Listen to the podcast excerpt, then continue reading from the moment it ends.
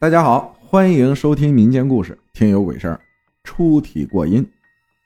浩哥的听众大家好，我是曲家弥勒堂大神曲永琪，给大家讲讲出体的故事，大家也就听个乐呵，切莫走心。有些出马仙、出道仙，不仅是平常接香客、查事儿、看事儿，还有着特别的任务。比如说我，我们家有老乡根儿，也就是说。老辈儿里就有给人看事儿的仙家。起初我知道太奶是以萨满形式给人办事儿，但是后来等到我慢慢长大，开始修行，才知道我家不止我太奶奶她老人家自己一个人领香看事儿的。在我祖太爷的祖太爷之父那辈起，就是搞玄学的，也就是我爷爷的爷爷的爷爷的爷爷的。爸爸，真是悠久的历史。他老人家姓名屈高森，他的儿子四五岁就出马了，什么都会，名叫屈金山。他有三个孙子，有一位少王，其余两个都是带缘分的。我们是他二孙子屈远之这支的后代。屈远之老祖也是之前最后一辈的顶香人。直到我太爷爷太奶奶那辈儿才接上香，可是没想到往下又断了，却找到了我，从我这儿接续上了。我出道后才听师傅所说，我家屈高森、屈金山、屈远之三位祖先皆为专门看阴宅做殡葬，而且都是出体过阴办下面事儿的专家。师傅说。他们之中有一个是城隍，有一个是判官，还有一个是衙差。听得我是聚精会神，也使我恍然大悟。怪不得我别的不干，非干殡葬一条龙。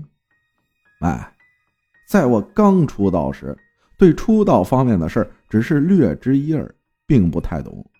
那时只知道一些密宗佛家咒、佛号、道家咒、打坐和诵经。当时也不会，不懂周易学、鲁班术、黄帝内经、奇门遁甲一类的东西。当天师傅对我说了一句话，这句话让我没齿难忘。永琪啊，买瓶酒回家，记住，酒的名字必须带“龙”字。今天你往下走，到点有人接送，先回去吧，千万别嘴欠，也别乱跑。听得我是一身的鸡皮疙瘩，我了个乖乖，往下走那不就是地府冥界吗？啊，我可不去。但事情可由不得我做决定，我口头上说的天花乱坠，可到了晚上，比谁睡得都早，比谁睡得都香。大约在午夜零点。有一位慈祥的老太太来到我床前，将我叫醒，嘴里说道：“我的宝贝孙子，跟我走一圈，体验一下吧。”我立马精神了。我仔细一瞧，呀，是我已故的奶奶。由于我当时瞬间想起了奶奶对我的爱，一股热流顺眼而下。奶奶说：“大孙子啊，别哭，你回头看。”我一看天上，我居然看到自己躺在那里睡觉。我突然反应过来，想起师傅说的话，我说：“那走吧，奶。”因为我知道奶奶非常疼我，不可能让我怎样，所以放心的跟奶走。奶奶紧紧的拽着我的手腕，她的腰间系着一条红色的绸带，端布缠在了我的大臂上。稀里糊涂到了一座庙宇，自然是土地庙，顺利通过。土地爷对我笑了笑，绕到后堂是城隍殿，堂上坐着城隍老爷，他始终冲着我微笑。我还以为要扣我呢，我便瞪着他看。这时奶奶上前说了一句：“老祖爷回来了，带他走走。”城隍爷说：“这就是那个臭小子。”哼哼。好，桀骜不驯的样子，这回咱屈家就有接续的人了。我很看好这个小胖子，带他去吧。奶奶便带着我走出了城隍庙，出来就是阴间了。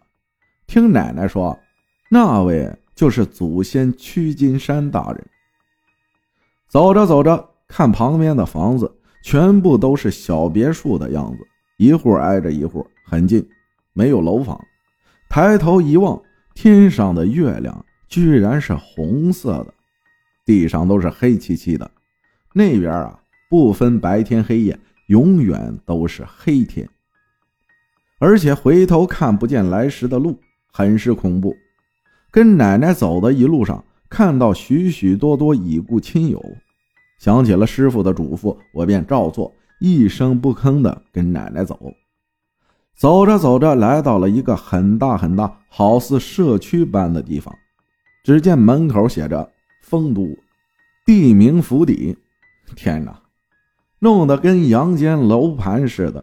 可里面仍然是小别墅，从未见到楼房，也不知道其原因。路边也是有很多商铺，有超市、饭店、网吧、歌舞厅。奶奶看我好奇，就带我去了那个超市。一进门。我想看看这超市里的食品区是什么样，结果却全都是香和蜡烛。饮品区、香烟区全都是好些年前或已经下架好久了的牌子，有的饮料都没见过。抽烟的方法都是点着放在一旁用鼻子吸。说实话，当时我脑袋都大了，我心想：这他妈是一回事吗？路上的人可不像我们电影里演的那样，有的看得很清楚，那就是刚死不久；越看不清的越久远。发红的都是横死，那些满身是血、面相恐怖的自然也有，甚至有的我不敢相信。一抬头，有个四米高的大鬼，皮肤微蓝，面部狰狞，口牙外出，这可真是呲嘴獠牙呀！他跟奶奶打了声招呼，可说的并不是普通话，而是仙家仙语中的鬼话。好在我听得懂，翻译的出来。路上什么车都有，警察全都是过去古代那种捕快的打扮。看到这里，奶奶说：“大孙子，今天奶先送你回去吧，等以后你有这儿的事儿要办，奶再接你。”告诉你解决方法，走吧。说时迟，那时快，也不知道为啥，就像瞬移似的，突然回到了床边，不像刚要去时那样麻烦。奶奶摸了摸我的额头，说：“乖孙，乖孙，你听真，速速嵌入你真身。”然后我感觉突然被推了一下，我就睁眼了。可睁眼之后啥也没看到，看了看时间，呵。十二点零五，感觉就像好久似的，可只过了五分钟，真的是不可思议呀！从此之后，屡次过阴出体，不是去什么地方干嘛，就是下去办事儿，慢慢就习惯了。